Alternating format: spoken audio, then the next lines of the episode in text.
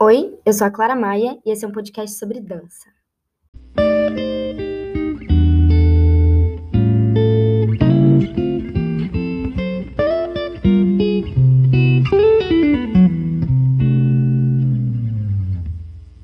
Olá, sejam bem-vindos a mais um episódio do podcast. Hoje a gente está aqui com a Giovana Fioravante. É, ela é formada pela Escola do Teatro Guaíra, em Curitiba, e pela Escola Bolshoi também. É, hoje em dia ela trabalha nas mídias sociais, né, com Instagram e tudo mais, é embaixadora dessa dança. E a gente separou alguns temas bem legais, assim, na verdade, no episódio de hoje. Eu queria retratar um pouco mais da vida fora na dança, parar de dançar, como que é explorar outras áreas, né, dentro da dança e também como que é essa escolha e essa transição dentro da nossa própria cabeça, né? E um pouco dessa vida social mesmo. Então, de esses dias você até compartilhou, né, um pouco disso nas suas redes sociais e a gente vai entrar nesse assunto. Mas conta um pouco sobre você, assim, sobre essa trajetória na dança até hoje. Tá. Bom, oi, né? Primeiramente. É, na verdade, a minha história com a dança começou desde pequenininha. A minha mãe, na verdade, ela sempre gostou muito de balé, então ela até fazia balé, assim, né? Acadêmico, mas fazia. Na, na cidade dela, em São Paulo, né? Que ela é daqui de São Paulo. Então, ela sempre gostou de balé, sempre quis que a filha dela fosse bailarina, né? Tem aquela coisa de mãe. Então, quando eu tinha uns três aninhos, ela já me colocou no balé na escolinha, né?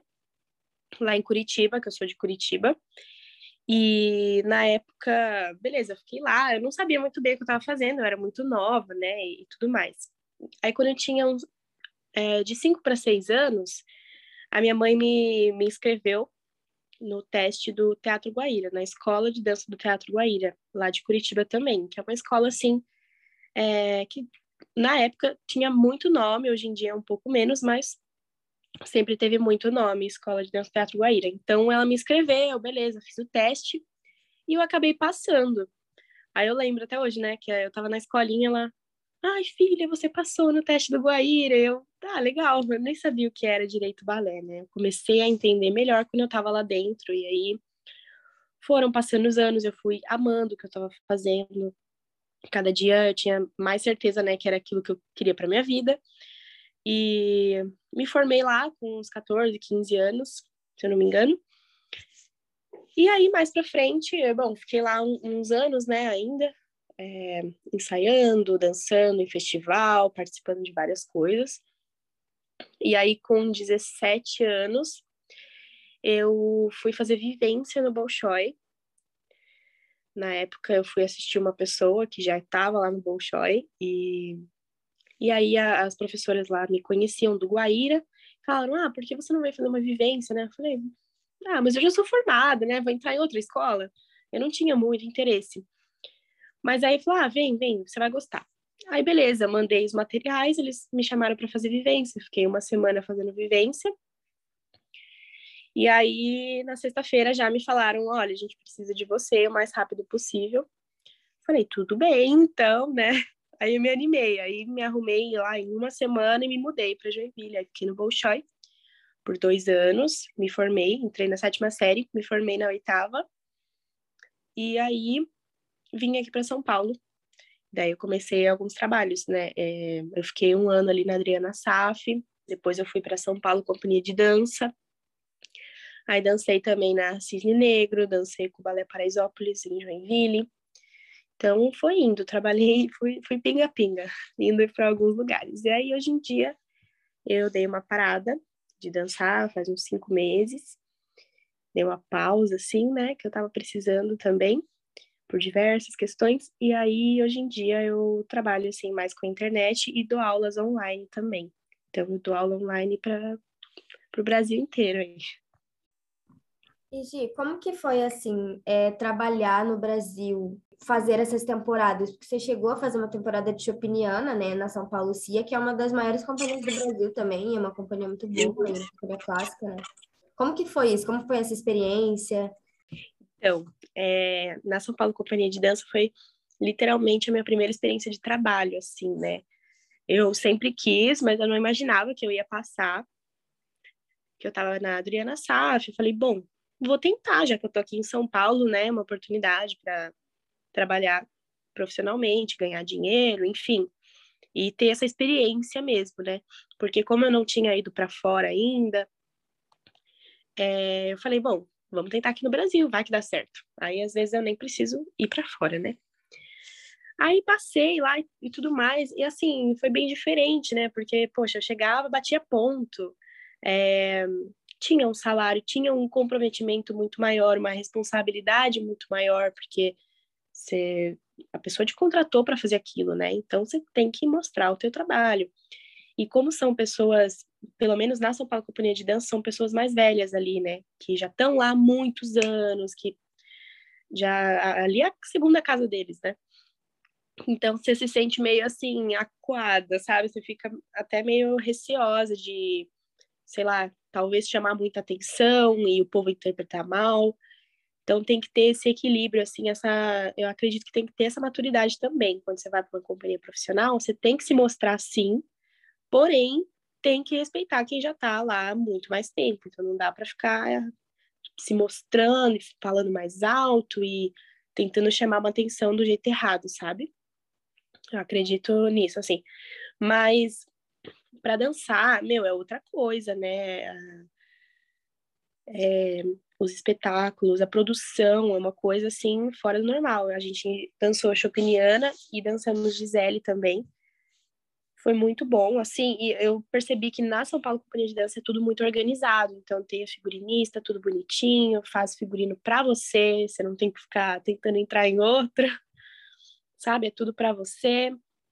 É, tem toda a parte da organização, assim, de VR, VA, né? Eles dão todo um suporte, dão sapatilha, dão dão tudo para você, assim. Eu até achava que era bastante coisa na mão, assim, sabe? Você não tinha muito que ir atrás das suas coisas, você tinha que fazer o teu trabalho. Chega lá, fazer o teu trabalho, tinha horário de almoço, tudo mais, tinha que cumprir hora, porque senão o salário vinha menor, enfim. E aí, assim, foi uma experiência muito legal, sabe? Eu achei bem legal essa questão da companhia. É bem diferente as pessoas, é, o tratamento das pessoas, assim, é, escola, né, é muito mais focado em você, tal. Companhia é você por você, então você tem que tentando se ajudar, ali, se corrigindo no espelho e tudo mais. Mas, assim, eu achei legal. Tive algumas experiências não tão legais, né, com em relação a pessoas mesmo, porque eu acho que talvez naquela parte que eu falei de tentar não chamar a atenção do jeito errado, eu acho que eu pequei um pouco. Mas na verdade é porque eu trabalho também com as redes sociais, então eu preciso me gravar, eu preciso me mostrar, falar no, no, no celular, assim, né, olhando e tudo mais. Acho que o povo achou que eu estava tentando chamar alguma, algum tipo de atenção, não era minha intenção, mas não deu muito certo. Mas tudo bem, não tem problema. Depois eu voltei lá para fazer Gisele e foi super legal, foi bem mais tranquilo, porque eu já tinha tido essa primeira experiência. Então eu acho bacana, assim, a pessoa ter essa primeira experiência, sabe, num lugar, assim, antes de ir para um lugar maior, ou. Que, que nem falam, né? A bailarina precisa ter a primeira experiência. Tipo, se, se sujeitar algumas coisas para ter essa primeira experiência. Eu acho que é importantíssimo, muito importante. E ir para uma companhia mesmo, ter a experiência de ganhar salário. E essas temporadas, assim, são as melhores opções, né?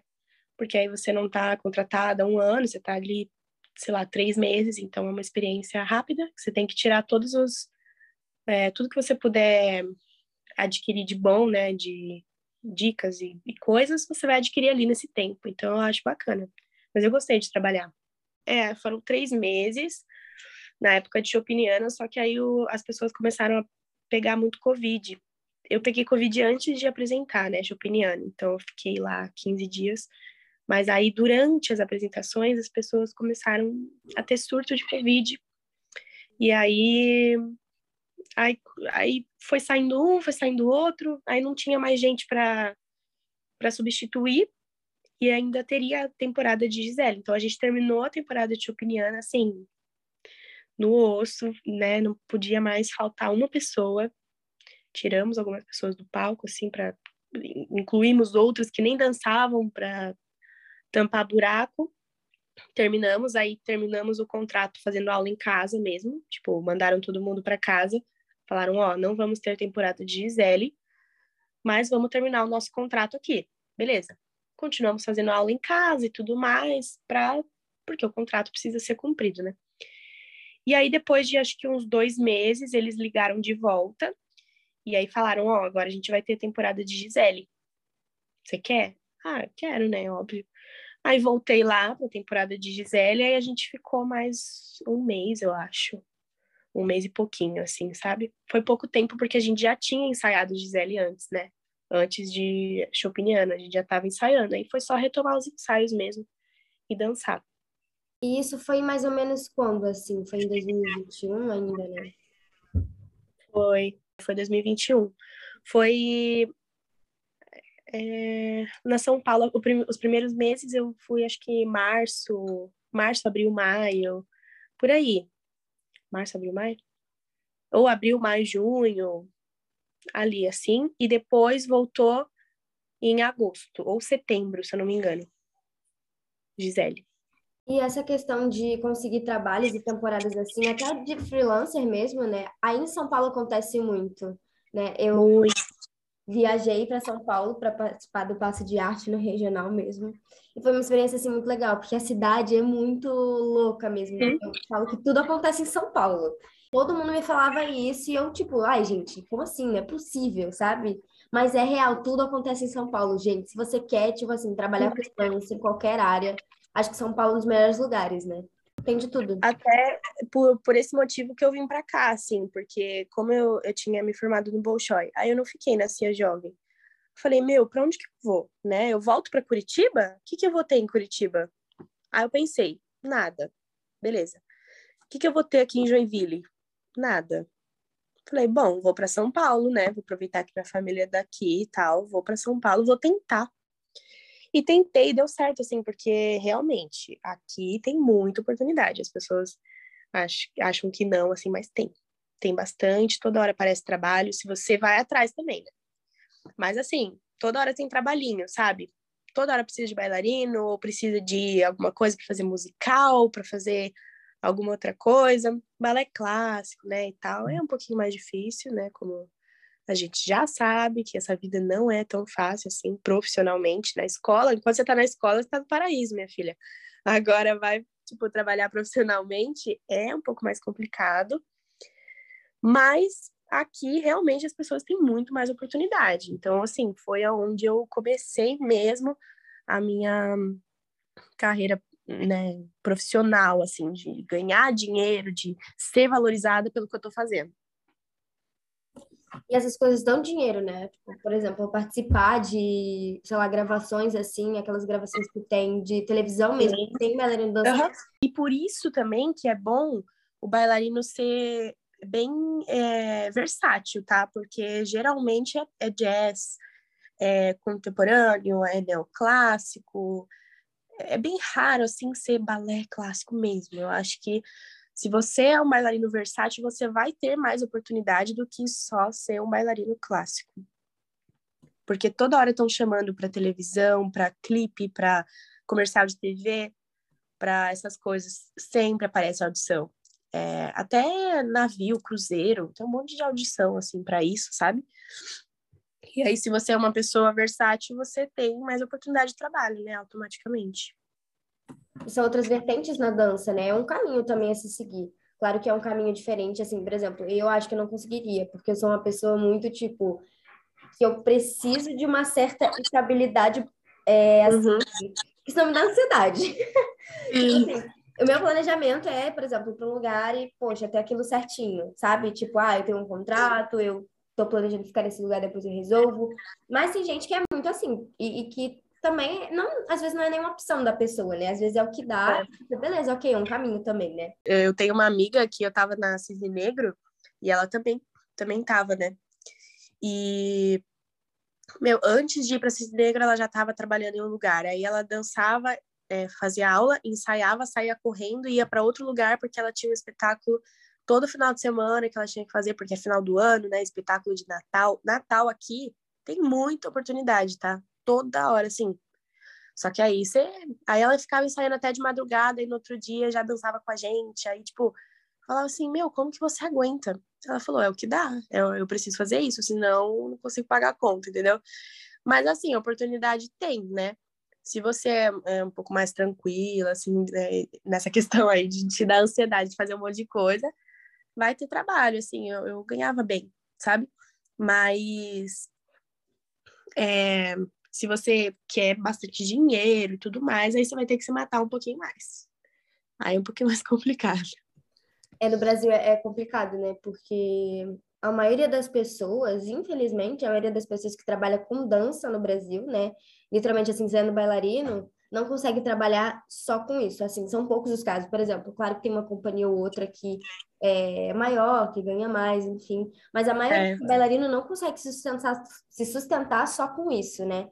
Tipo, a maioria que fazer outra coisa, por exemplo, dar uma aula, ou fazer um trabalho de freela, essas coisas. Uhum. É. Ou vender coisa. Até na São Paulo mesmo tem gente que vende coisa dentro da São Paulo para tirar uma graninha extra. Porque também é muito instável, né, isso. Por exemplo, uma hora a gente está dançando, outra hora a gente tem governo para bancar um espetáculo, por exemplo, né? Exato. É. E também você não sabe quando que você vai ser mandado embora, né? Assim, você, tudo bem, tem o contrato, mas se a diretora não estiver gostando do seu desempenho, tchau. Balé é muito assim também, né? Assim, uhum. fora. A gente fala, ah, não, porque tô lá fora, por exemplo, alguém consegue contrato. Querido, mas é contrato de um ano, se vai ser renovado ou não. É. Entendeu? Tá aí o mistério. Então a gente tem que sempre ter assim um plano B e ser sagaz mesmo, realmente preparada para isso, porque a qualquer momento. É verdade, sempre tem que ter um plano B.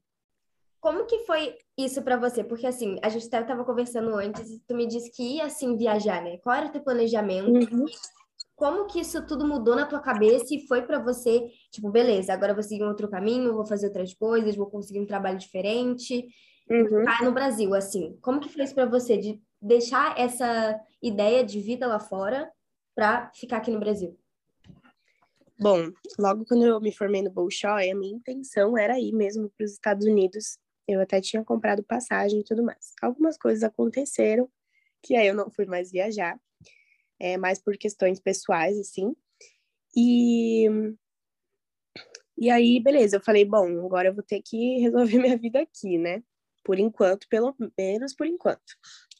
Aí, beleza, fui para Adriana Saf e tudo mais, então eu tava dançando bastante, tava me mantendo bastante ativa, né?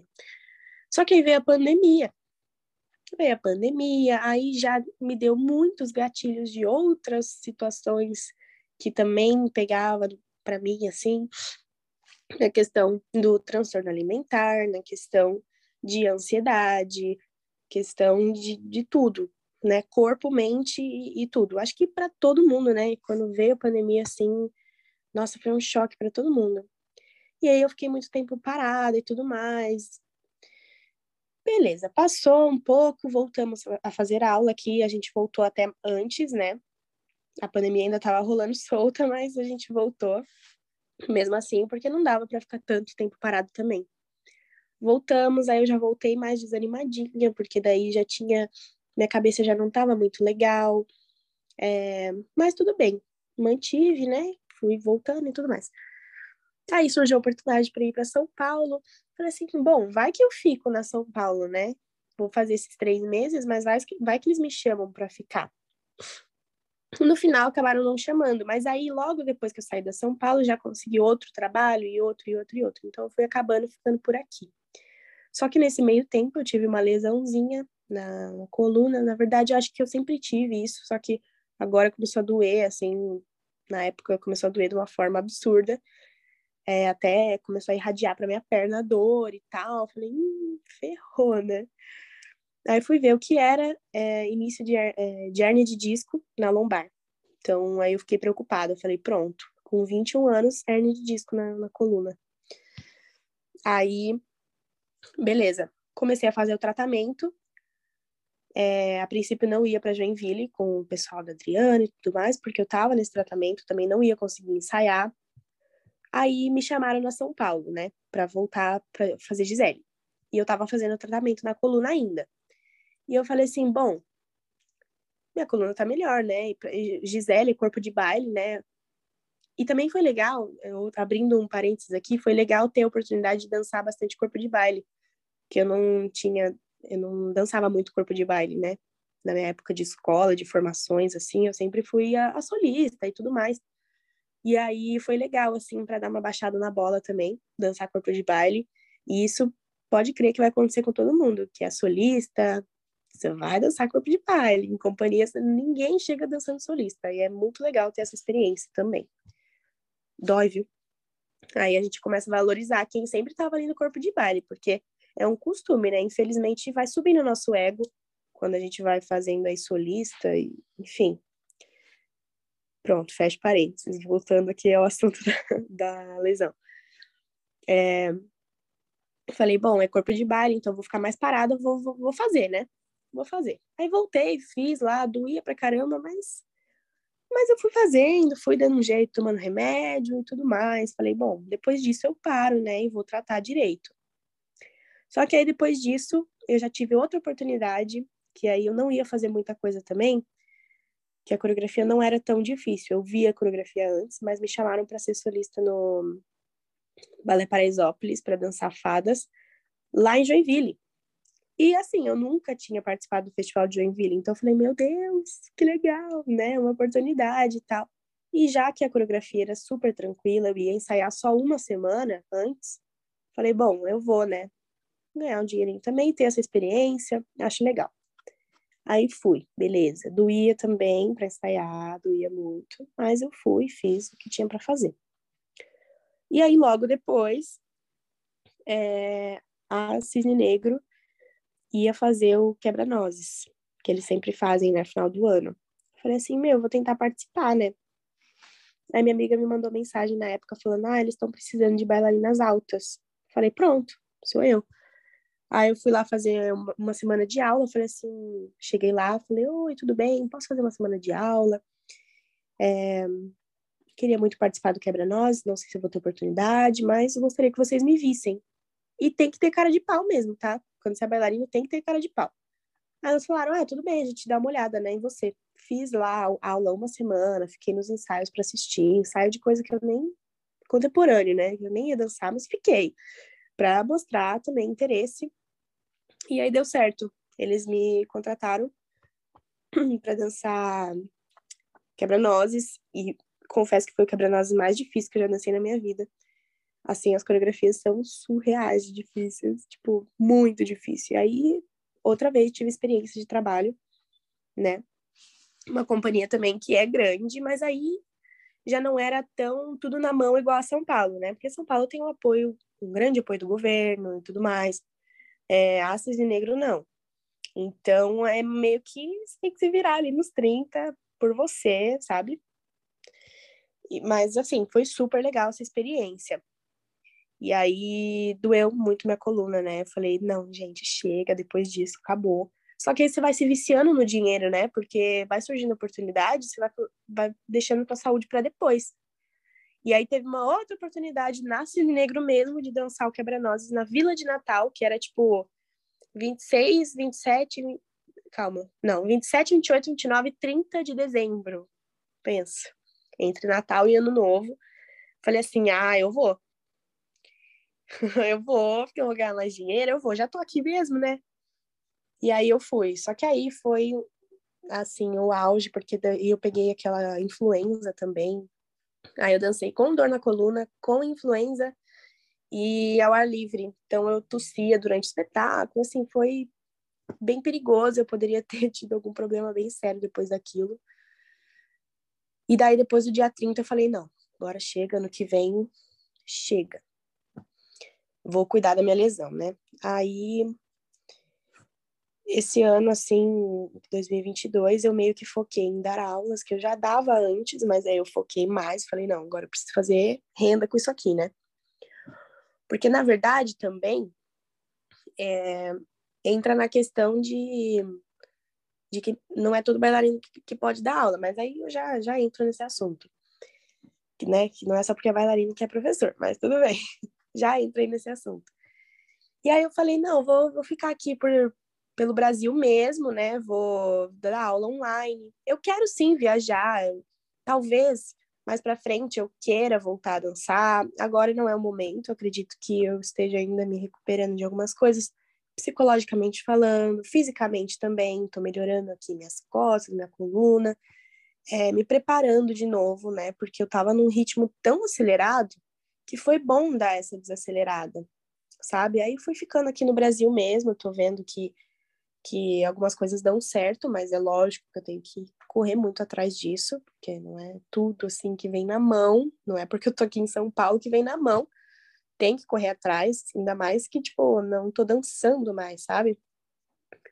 Quero fazer uns trabalhos, né, de freelancer, essas coisas assim, mas esperar um pouquinho mais aí para algumas oportunidades chegarem também, porque tem épocas, né? E aí, acredito que no final do ano eu já esteja nativa novamente, dançando. Talvez não clássico, clássico, mas eu tô gostando de ficar aqui no Brasil, sabe? Eu acho que nos Estados Unidos, assim, na Europa, né, quem vai para fora passa por muito, muito, muito perrengue que eu não estava preparada na época para passar. Eu acho que foi bom eu não ter ido, porque se eu tivesse ido, ou eu tava em depressão lá, ou eu teria voltado. Eu não, talvez eu não ia aguentar psicologicamente falando. E hoje em dia você não tem mais vontade de morar fora e dançar fora, essas coisas? Ou tem ainda? Talvez de outra forma? Talvez... É, no momento eu não tenho vontade de dançar, assim, numa companhia profissional fora do país. Porque, assim, eu já tive a experiência de estar numa companhia. E acho por isso que eu achei até legal participar aqui no Brasil para ver como é que é uma companhia, né? Acredito que nos Estados Unidos, na Europa, né, lá fora, seja três mil vezes pior, porque você tá com outra língua, outros costumes, outra coisa. No Brasil sempre brasileiro é brasileiro, independente. Ah, tua diretora pode ser chata, mas ela é brasileira, ela é igual você. Então sempre tem aquela conversa, aquela coisa. Lá fora já é meio diferente, você tem que se virar sozinho. Muitas vezes, tipo, se você for para um lugar que não tem outros bailarinos brasileiros também, você vai se sentir, nossa, o patinho feio lá no meio, sabe? Então, assim, no momento eu tô bem do jeito que eu tô, sabe? Não, não penso em ir para fora. É...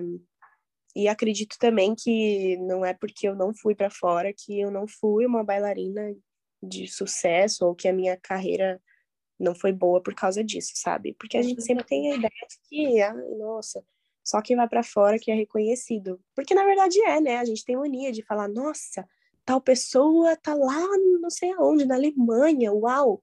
E quem tá aqui no Brasil, se ferrando, sabe? E pior é que brasileiro é assim, só valoriza quando a pessoa vai para fora. E o nosso país não valoriza. É. Por isso que a arte não cresce aqui. Que a gente, Exato. ó, caga. Nem liga pra quem tá aqui. Exatamente. Nem, às vezes nem sabe quem é solista do Teatro Municipal do Rio de Janeiro. Nem, nem sabe o nome, entendeu? Então, tipo, é muito desvalorizado, né? E a gente acaba trabalhando muito, muito mais, porque no Brasil a gente, que nem a gente já comentou aqui, não é só do, do balé que a gente vive, né? A maioria sempre faz um trabalho além para aumentar a renda, porque é muito baixo o salário, muito desvalorizado.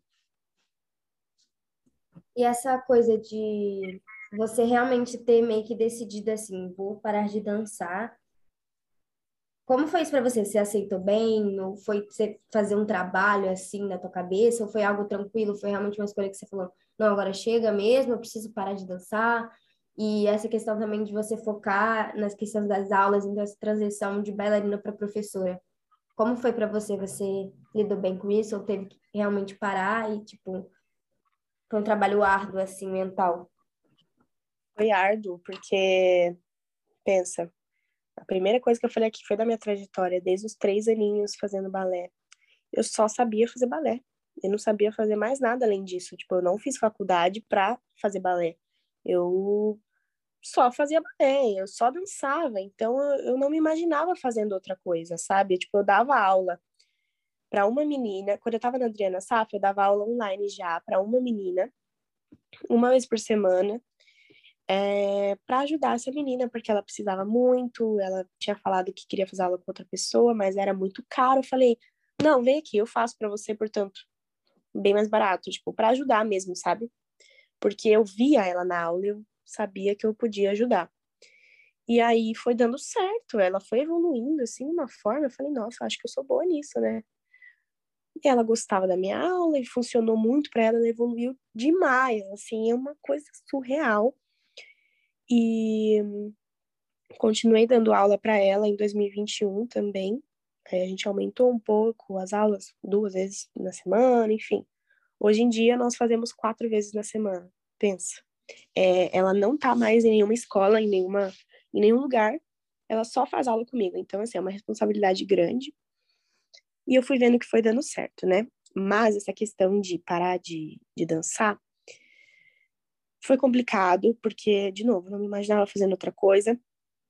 Eu, eu queria parar de dançar para melhorar um pouco do transtorno alimentar, porque eu estava passando por uma fase complicada. Eu falei assim, não, preciso, acho que, é, sei lá, me afastar um pouco, não sei o que eu faço, né? Comecei tratamento, mas eu ainda sentia que eu precisava dar uma afastadinha para ver um pouco a situação de fora.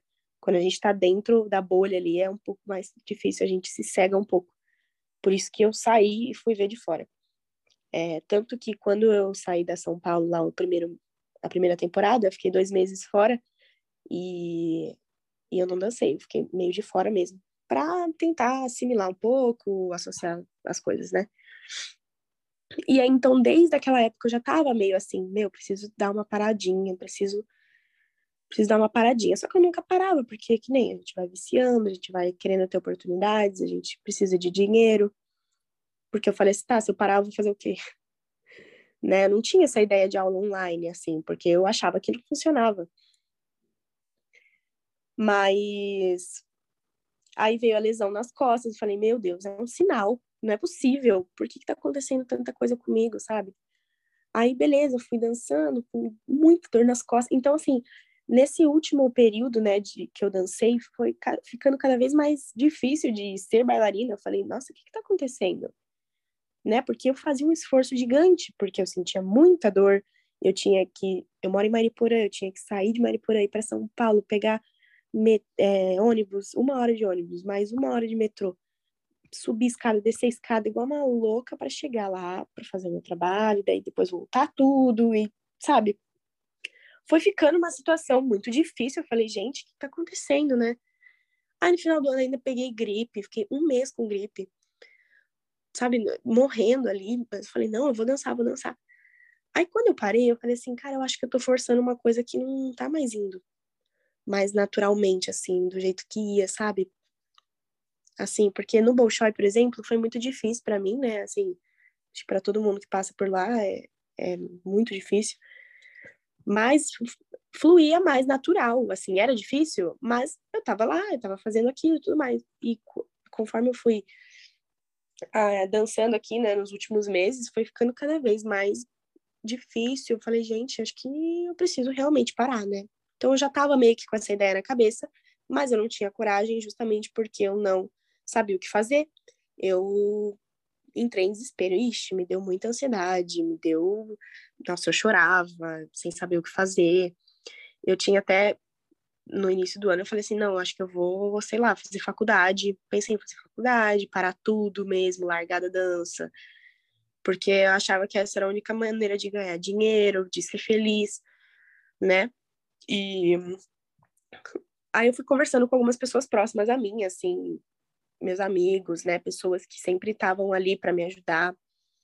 E eles falaram: "Não, por que você não começa a dar aula, dar aula, dar aula?" Eu falei: "Gente, mas eu vou sair daqui de Mariporã de novo, ir para São Paulo dar aula para ganhar, sei lá, 30 reais a hora, 20 reais a hora, sabe? Ter um horário fixo ali. Eu nunca gostei de ter uma coisa não é preguiça, é de mim mesmo, da minha personalidade, tipo, de ter um chefe ali que fale assim, você precisa estar aqui amanhã às oito, não sei o quê. Acho que por isso que eu nunca fiz faculdade, eu nunca me imaginei trabalhando na frente do computador, por exemplo. Porque eu gosto de fazer as coisas no meu horário, fazer, tipo, se eu tenho que, se eu quero ganhar mais dinheiro, trabalho mais, mas no meu horário. Posso até ficar mais tarde, mas tipo, cumprir um horário, assim, comigo é um pouquinho mais difícil, sabe? Até essa questão de trabalhar aqui no Brasil foi meio difícil por isso, assim, de cumprir uns horáriozinhos, assim. Mas era o que eu tinha para fazer e também era tranquilo. A questão do horário, assim, era super tranquilo. Então, isso aí deu super certo para mim, né? Mas aí eu fiquei pensando, meu, vou dar aula para ganhar merreca e ainda ter que ficar conversando com o diretor, pai de aluno. Para mim, acho que não funciona. E aí até cogitei entrar na farmácia aqui da minha cidade, trabalhar como balconista, pensa. Eu tava muito triste na época, eu tava, tipo, desesperada, sem saber o que fazer. Porque com 20, 21 anos, sendo bancada pelos pais totalmente, não ter um dinheiro para sair, nada. Apesar de eu ter guardado dinheiro, né? Mas eu tava chateada. E aí eu falei, ah, quer saber? Me deram a ideia de dar aula online. Falei, ah, tá bom, vou tentar, né? Eu não tenho espaço aqui em casa. Mas eu falei, ah, eu vou tentar. De verdade, né? Assim, não só para aquela aluna lá. Comecei a arrastar tudo, comecei a, a divulgar no meu Instagram, porque eu já divulgava algumas coisas, então eu falei, eu vou divulgar no meu Instagram. Um monte de gente se interessou, comecei a dar aula, começou a dar certo, comecei a ganhar dinheiro. É estressante? É estressante. Estou em casa, né? Às vezes, poxa, em casa é complicado. Em casa é um lugar para descansar. Né? Você trabalha em casa. Mas começou a dar certo. Minhas alunas começaram a evoluir demais, assim. Todas as alunas que eu dei aula, elas querem mais aulas. Então, tipo, eu comecei com uma aluna lá uma vez por semana. Ela falou, ai, quero mais. Aí fazemos três vezes na semana. A minha aluna lá que eu sempre dei aula, quatro vezes na semana. Então, assim, então, e aí as meninas foram aumentando as vezes na semana, e aí foi dando certo, sabe? Então, tipo assim, eu fui vendo que a minha vida poderia funcionar de outra forma também, mesmo eu não tendo que ficar dançando, né? É, estando nesse mundo do balé, mas sem precisar ficar dançando. Então, assim, a, a vida foi indo, sabe, para esse lado, foi me mostrando que dava certo também, e eu tô feliz, assim, tô, eu tô gostando bastante de dar aula, no futuro até quero ter a minha própria escola, né, que, quem sabe, assim, eu quero ter uma escola, quero usar isso, assim, porque eu comecei a perceber que eu sou boa nisso que eu faço, né. E tem essa questão, né, que a gente falou, que nem todo bailarino pode dar aula, né? Nem todo bom bailarino é um bom professor. Ser professora é uma profissão assim muito difícil e muito delicada também, né? Você ensina a pessoa a fazer alguma coisa e acho uhum. que é muito referência também, né?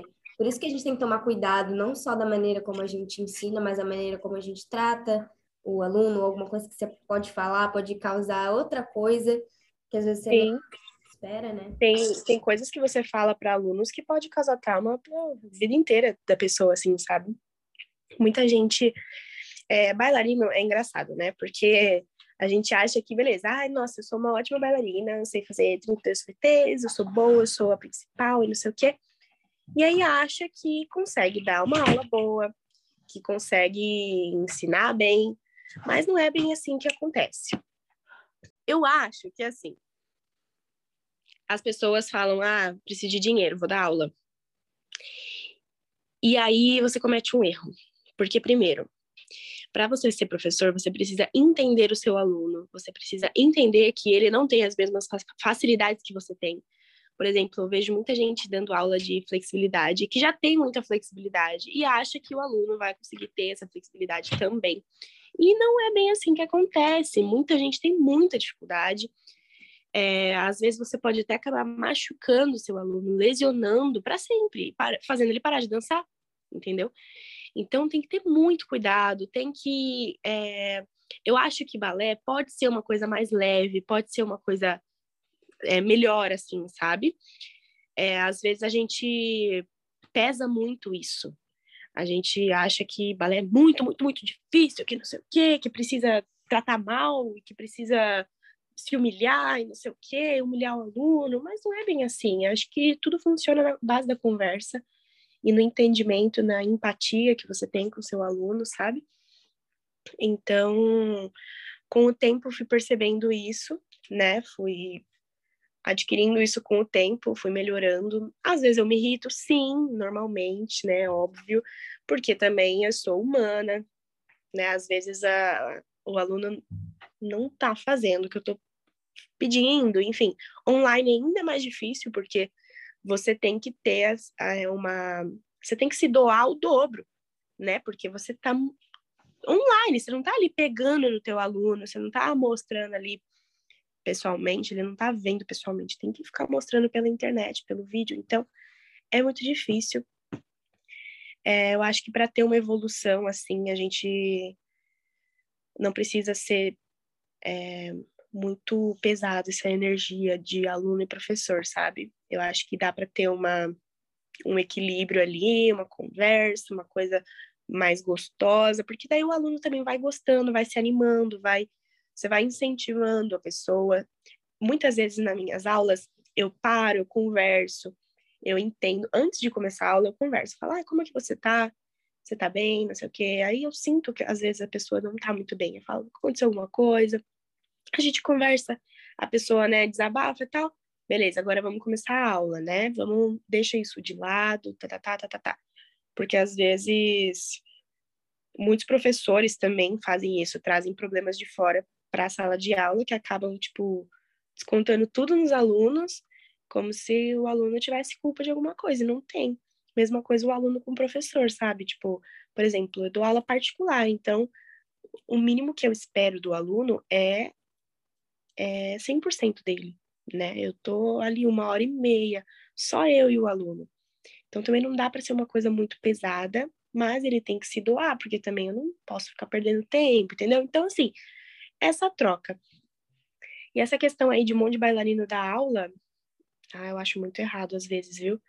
Porque eu vejo cada coisa na internet e fico tão indignada. Assim, coisas que para mim não funcionam igual. É... Esses dias estava dando aula para uma menina assim que ela ela dá aula, sabe? E ela não, não, não sabe esticar o pé direito, assim. E aí eu fico um pouco indignada, assim, sabe? Porque não é qualquer pessoa que pode dar aula mesmo. Precisa saber ali lidar com o psicológico da pessoa também, do aluno, porque é uma pessoa, não é robô, né?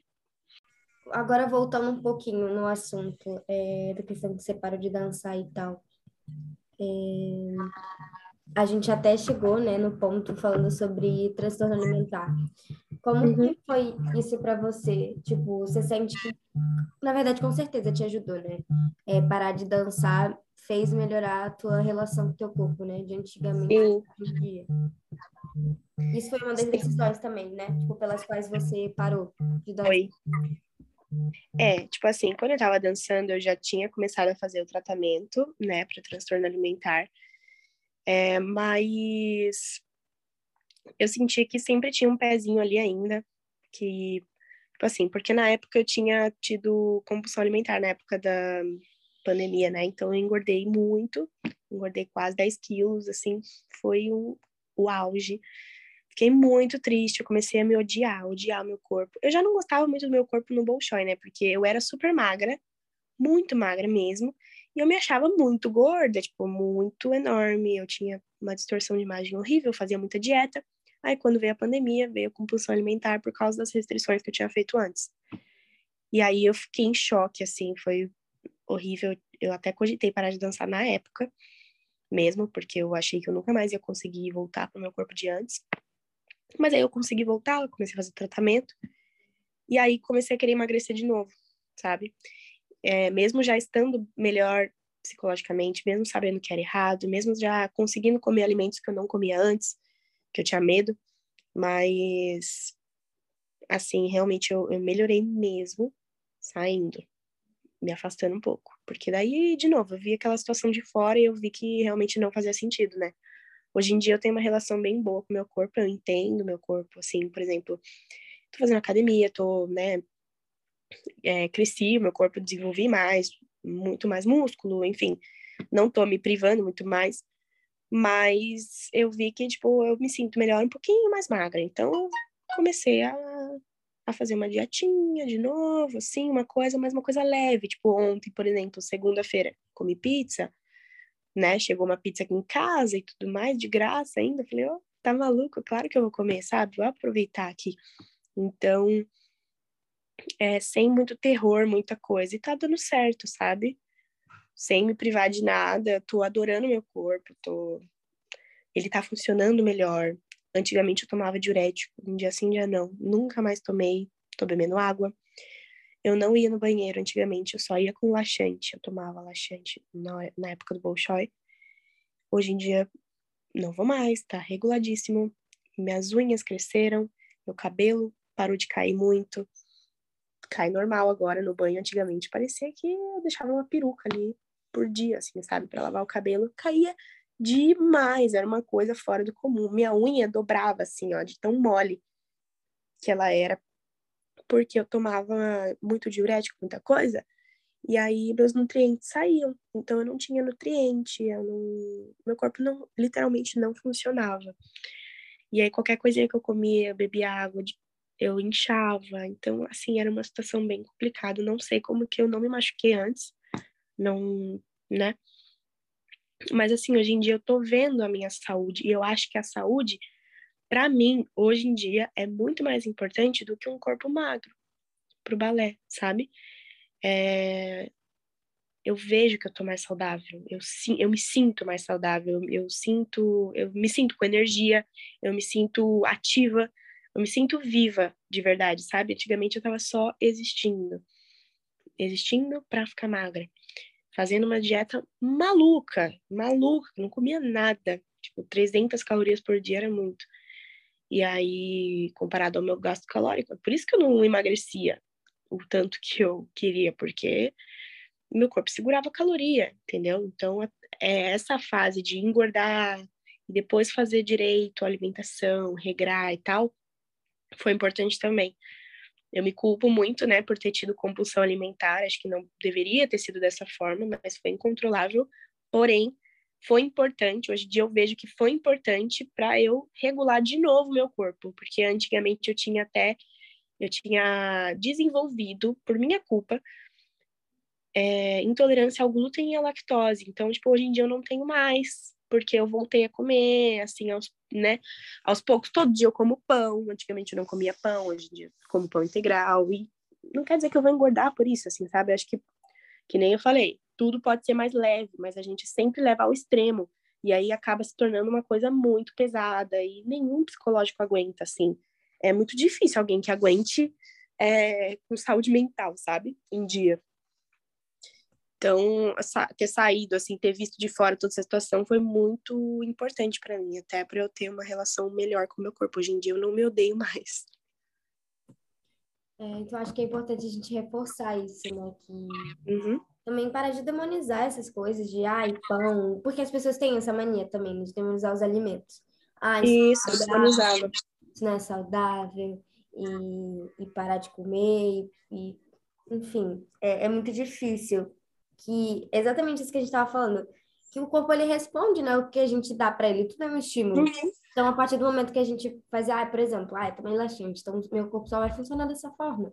E aí, Exato. Eu fiquei viciada, eu tomava seis, seis por dia. Cara, que loucura, meu Deus. Uhum.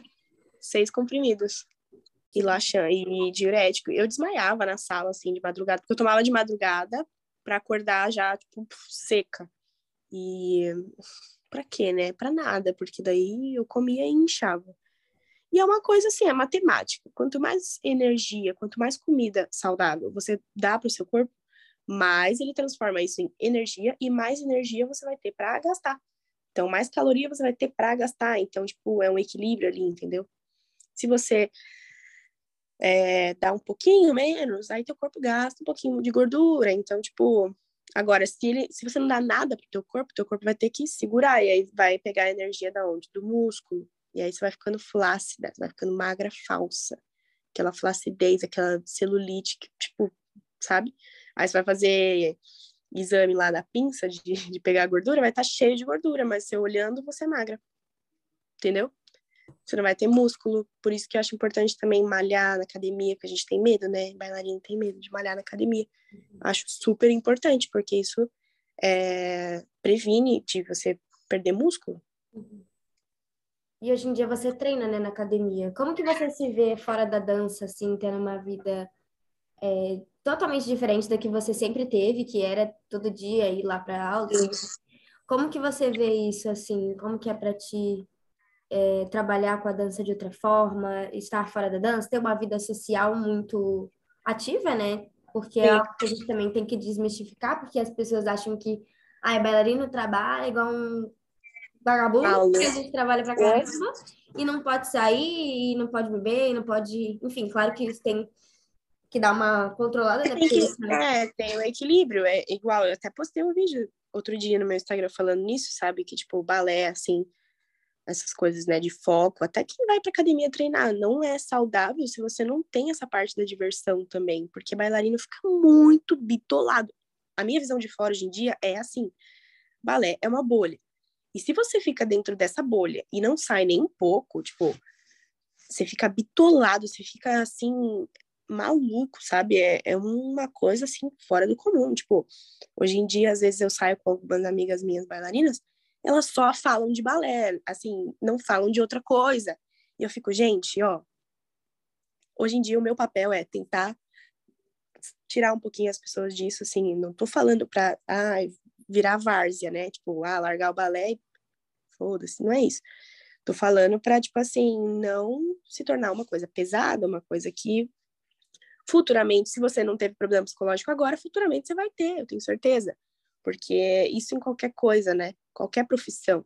Se você só fica ali focado nisso, nisso, nisso, nisso, tipo, depende toda a sua vida nisso, não tem nenhum pingo de escape, um, um respiro, você vai sofrer psicologicamente falando, né? Então, o meu papel hoje em dia é tentar fazer as pessoas, pelo menos no meu Instagram que me acompanham, e os meus amigos mais próximos, a ver que o balé não precisa ser desse jeito, né? Porque eu sempre fui uma pessoa mais livre, digamos assim. É, eu nunca gostei muito de regra, de muito né? Sempre foi assim. Minha personalidade é assim. Então, tipo, eu sempre tentei me divertir de uma forma ou de outra. Só teve uma época aí, né, que eu tava envolvida aí com algumas pessoas que me fizeram ficar bitolada, mas aí, quando eu saí disso, eu vi que foi tudo muito mais leve. É, inclusive, em companhias profissionais, os bailarinos é, saem bastante, tá? Não são bitolados, assim, porque senão eles não conseguem trabalhar com isso, eles acabam desistindo. Então, para eles conseguirem trabalhar num, num ambiente que realmente precisa de muito foco, muita dedicação, muito. Tá, tá, tá, você precisa estar tá ali 100%, eles saem bastante. Alguns, inclusive, vão até para um lado muito errado, que é de drogas, de dependência química, para esquecer mesmo. Mas aí eu acho errado, entendeu? Então, por isso que eu acho importante a gente já tentar começar desde cedo a ter um equilíbrio, para gente não ir para um lado errado que que aí vai acabar com a tua vida, né? Eu conheço muito bailarino assim, tá? Muito. Isso. E essa é a realidade. A gente pensa que não, mas é a realidade. Então, para isso não acontecer, eu tento já falar desde de sempre assim que precisa haver um equilíbrio. E, na verdade, essa é a visão de fora, assim, que eu tenho, né? Por isso que também eu não tenho tanta vontade de voltar a dançar fora do país e tal, porque eu, eu acho que vendo de fora, assim, esse mundo do balé, para mim não faz muito sentido, assim, hoje em dia, sabe? Depois de ter todas essas experiências que eu tive, é, de viver tudo que eu tô vivendo hoje em dia, eu acho que para mim não faz tanto sentido mais. Mas eu respeito quem quer e quem o sonho, né, da pessoa é esse. Mas eu pretendo ajudar as pessoas a não se bitolarem, porque é senão ou você vai desenvolver transtorno alimentar, ou você vai para as drogas, ou você vai é, enlouquecer, ou você vai desistir, enfim, diversas coisas, sabe?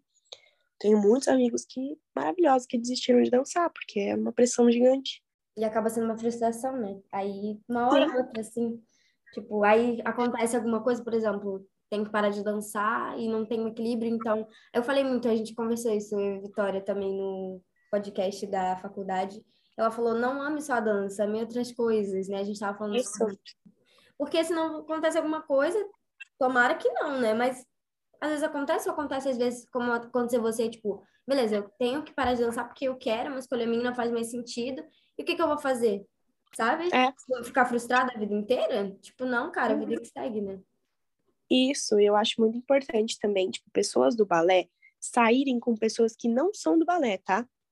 Isso é uma coisa importante também, porque aí você acaba descobrindo coisas do mundo diferente, você acaba tendo outros tipos de amizade, outros tipos de conversa e acaba também te tirando um pouco desse dessa bolha que é o balé, porque é uma coisa muito tóxica, muito cheia de coisa. Então, acho muito importante a gente também ter amizade com pessoas fora do balé, né? É... Isso eu vejo assim, porque outro dia eu tive um aniversário que foram muitas pessoas do balé, que daí só falavam de balé, assim, todas as rodinhas de conversa eram sobre balé. E daí eu falei com um amigo meu que não tá mais fazendo também, falei, caramba, né, só falam de balé, tipo, nada, não tenho nada contra, não é isso.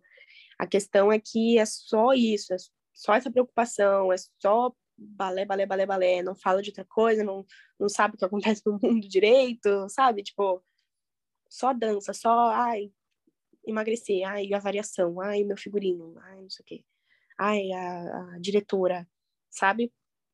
E é só esse tipo de conversa, assim, com o tempo vai, vai fazendo mal para a pessoa.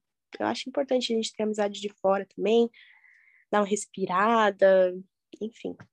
Com certeza, a dança não é uma bolha, né? Tem que ser sobre muito mais outras coisas. A gente tem que agregar em tudo, né? Não Com certeza. Assim. Ai, Gi, então acho que é isso. Eu amei ter você aqui, foi muito bom. Eu também foi muito bom. Obrigada, viu, pela oportunidade. Eu adorei. Tô adorando os podcasts que você está fazendo. Ai, eu amei. Ideias. Que bom. Então, o Instagram você já deve conhecer, né? Conheço. É G underline Fioravante. Isso. Então, acho que é isso, Gi. Muito, muito obrigada. Amei ter você aqui. Obrigada, Clarinha. Também amei. Um beijo, sucesso nessa tua nova vida. Trajetória.